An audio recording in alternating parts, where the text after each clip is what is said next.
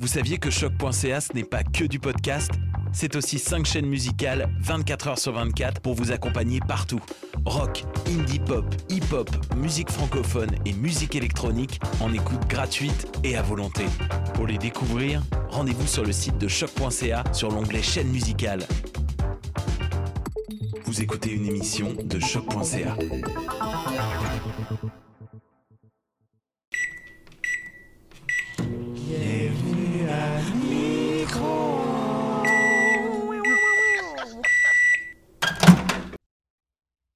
Ben oui, à toi, bienvenue à Micro-ondes. Hey, je sais pas qui a besoin d'entendre ça, mais va finir ton deck. Euh, Aujourd'hui, euh, des chroniqueurs et des chroniqueuses d'expérience et de qualité. Marin, Fortin, Bouteau, toujours là, toujours présent. Comme comme un- le scout. Toujours Qu'est-ce que tu as fait cette semaine? Mais juste, je suis vraiment scout. Ah oui, OK. Fait qu'on s'en sac de ma question. Étienne Fugère-Smith, Oui, euh, euh, bienvenue. merci. J'espère que toi, toi aussi, tu as passé une belle semaine. Absolument, très belle semaine. J'ai commencé l'école. Sur 10. Euh, Tu as commencé l'école? Ah, tu vas voir, c'est difficile, les lettres attachées. m- m'a dire 7. C'était 8, Sept, là, mais depuis ben, ta gars. remarque, on est descendu à 7. Oh! Oh, ok, ok. Oh, t'avais le, t'avais le 8 fragile. euh...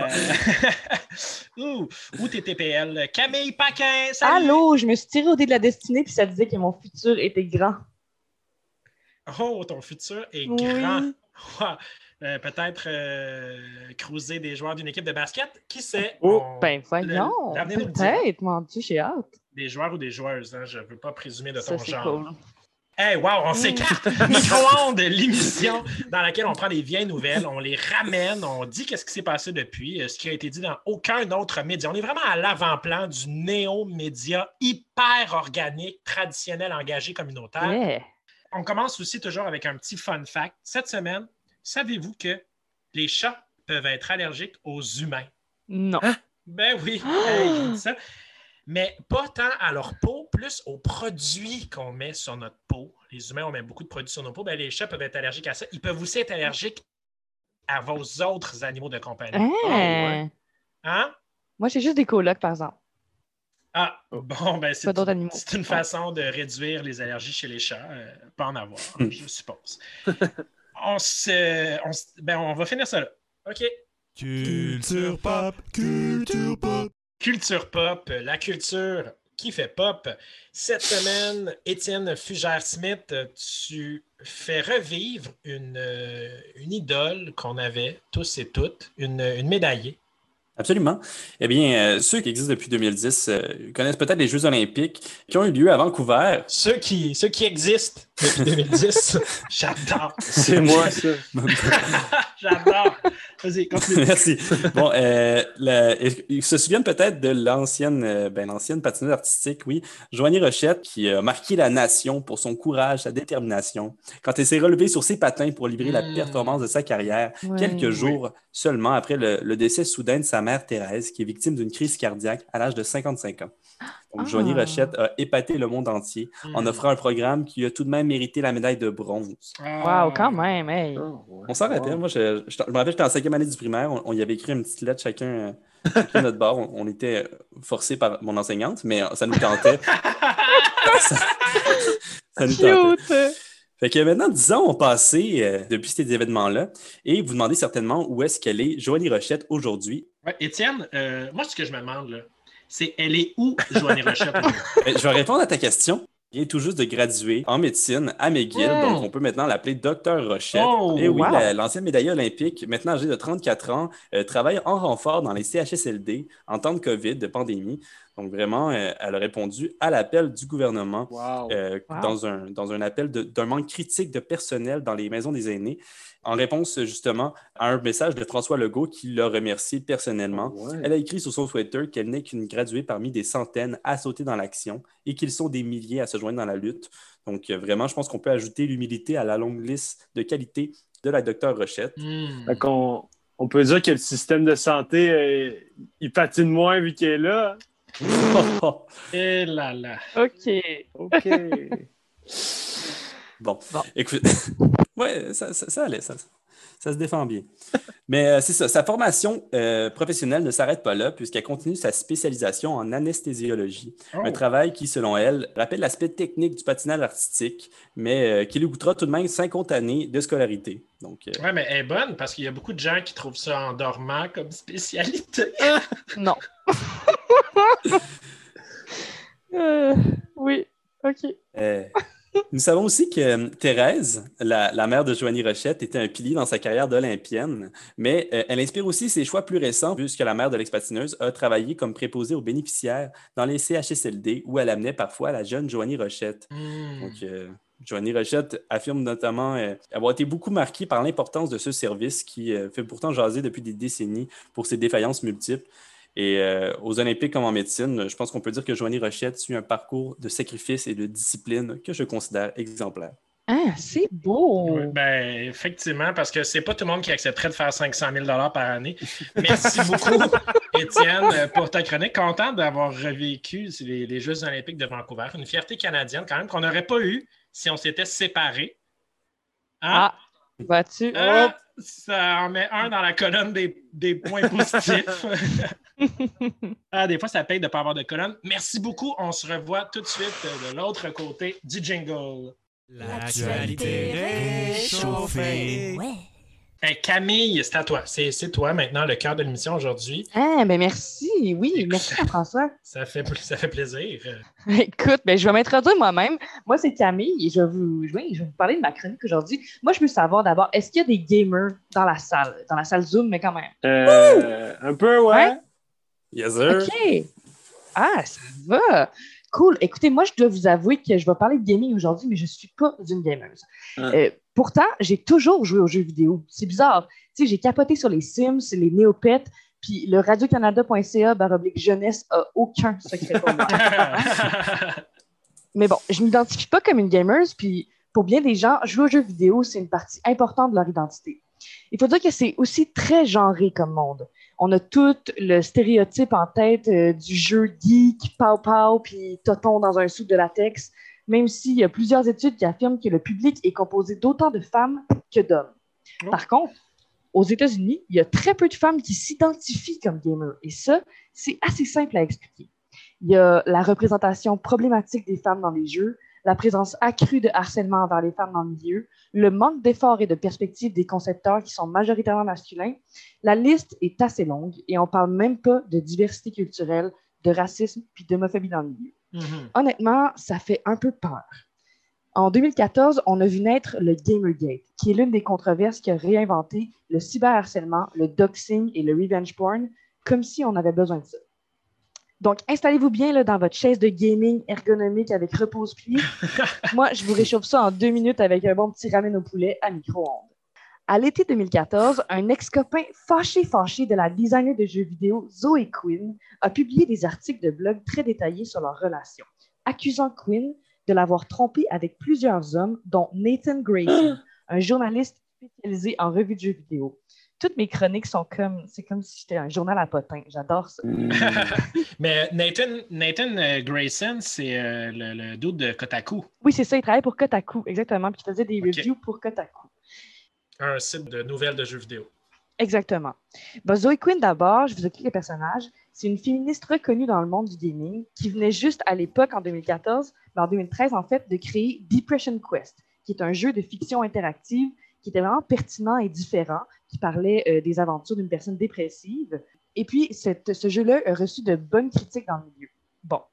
Là, l'affaire, c'est que. C'était, je pense, un first-person shooter. Oui, exactement. Non, c'est pas ça Oui. du tout. Un tir, un jeu de tir à la première personne. Merci, Pas Jean-François. tout à fait, mais merci de ton intervention. Bon, là, C'était une blague. c'était très drôle.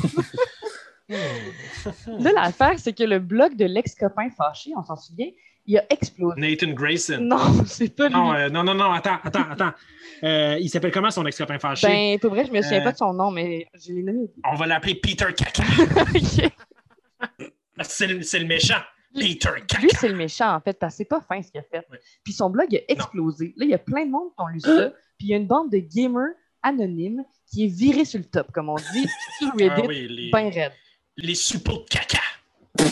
Mais là, eux autres, en se portant à la défense de l'éthique journalistique, ils ont faussement accusé Zoe Quinn d'avoir offert des faveurs sexuelles, évidemment, à plusieurs journalistes comme Grayson pour obtenir des bonnes critiques sur son récent jeu. Hey, c'est grave, hein?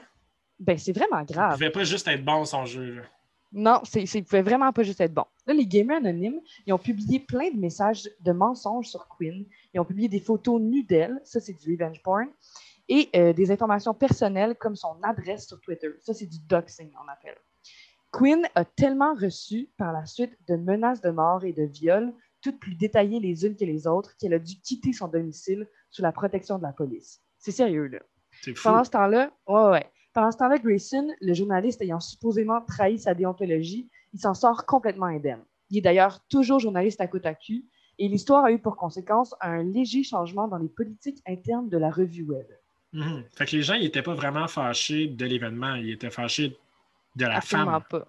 Exactement. Tu vas voir euh, ce, que, ce que je vais te sortir, c'est incroyable.